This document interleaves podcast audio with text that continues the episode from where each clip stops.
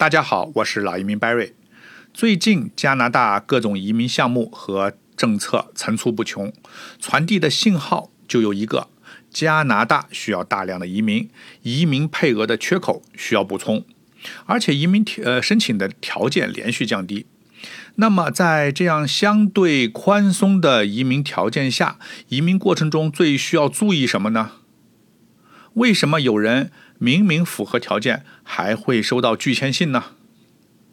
我在以前的节目啊，曾经强调过，加拿大政府啊最需要什么样的移民啊？年轻、有学历、有语言能力、有工作的移民啊。所以关键来了，你看你的年龄、学历、语言成绩、无犯罪证明、出生证明，甚至体检这些证明材料，都是由专业部门出具的啊，可以说都是。标准的只有一个至关重要的证明来自非官方，而且差异比较大的，这个就是雇主信。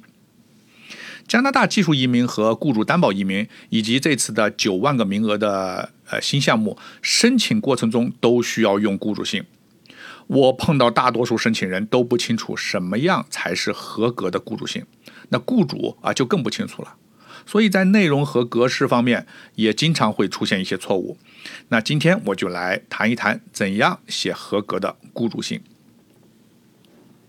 雇主信也叫工作介绍信，英文名称 Job Reference Letter 啊，也叫 Employment Reference Letter 啊。注意，移民需要的雇主信与我们平时找工作用的工作介绍信，还有你申请研究生用的。那，老师推荐信要求是不一样的，甚至和您申请旅游签证时开的工作介绍信，其内容都有本质上的差别。移民用的雇主信是用来证明您的职业以及与您职业相关的其他问题。雇主信的作用，它就是为了让移民官能够清楚地审核计算出申请人的工作经验。如果雇主信不能说服移民官申请人的工作经验，或者你在信里边缺乏移民官所需要的用来评估工作经验的相关信息，那么移民官轻则会要求你补件，重则直接拒绝。啊，我们遇到最常见的失败理由就是移民官认为申请人没有满足相对应的工作经验。啊，可见在移民申请中这封信的重要性。雇主信没有标准格式，那么下面我站在一名移民顾问的角度谈一谈一封理想的雇主信应该应该包含的内容。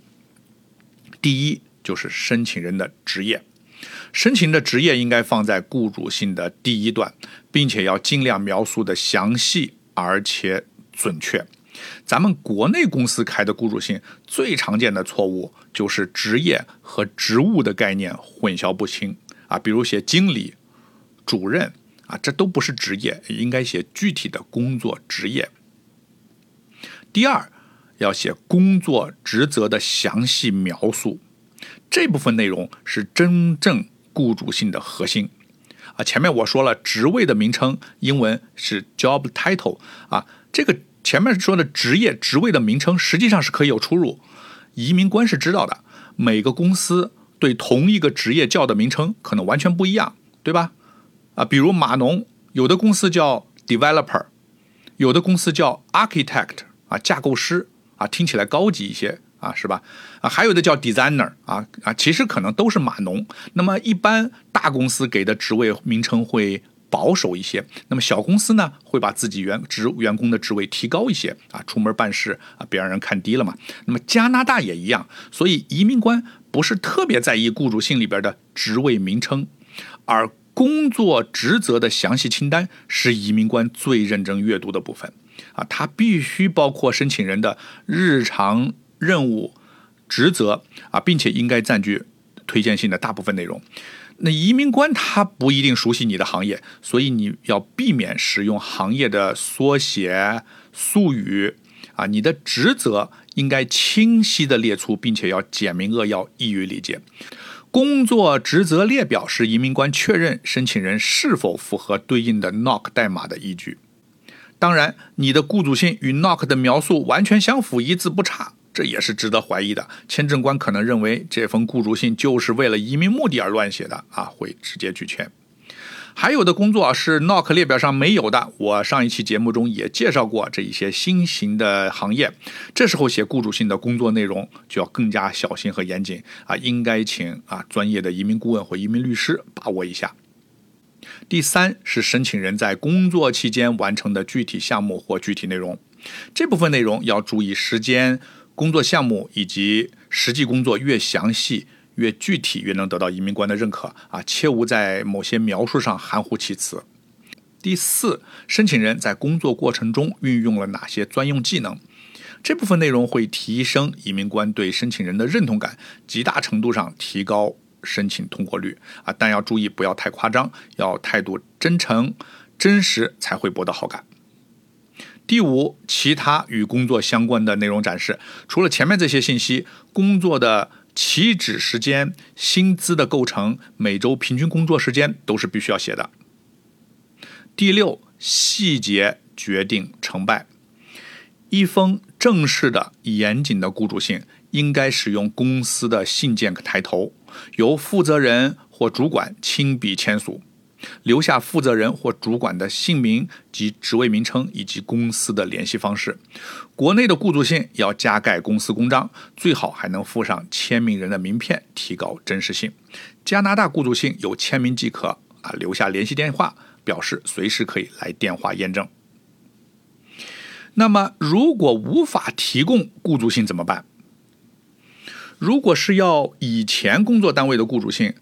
而前工作单位或者公司可能关门了、倒闭了怎么办？啊，这时候你可以联系你以前的老板，啊，无论他现在在哪里，他写的雇主信是可以证明你以前的工作经验的。那如果离职很久啊，联系不到前老板和以前的同事，你还可以试试联系公司以前的人力资源或人事部经理，啊，人事部也是可以写雇主信，他们啊，当然他们对你的具体业务可能就不了解了。如果什么都联系不上啊，实在无法获得雇主信，那么申请人啊可以用一些替代材料来说服移民官啊，比如你的雇佣合同、工资单啊、工作室的照片、前同事的证明等等。还有一种情况就是企业家企业家移民申请啊，申请人就是雇主啊，他上面没有老板了。那这种情况啊，可以找长期合作的供货商，他们可以证明你的工作情况。那总之，我今天说了这么多，实际操作呢还是有很多技巧的，啊，如果你在加拿大，你完全可以跟老板说你需要一封移民目的的雇主信，内容应该包括哪些哪些哪些，那么大多数雇主是会配合的，啊，这就避免了他如果没写好，你再找他重写，啊，有的老板可能会觉得你浪费他时间了，啊，所以呢，一开始直说是最好的。如果你在国内，啊，又不想让单位知道啊，怎么办？这个呢，确实要想想办法啊。我们遇到各种各样的情况都有啊。实际上，呃，针对不同的移民项目，雇主性的要求和内容都是有差异的啊。这方面呢，我们确实有很多经验和体会。如果您对自己的雇主性没有把握，需要找一位专业的移民顾问把把关，可以联系我们。我是老移民 Barry，我在多伦多。我们下期再见。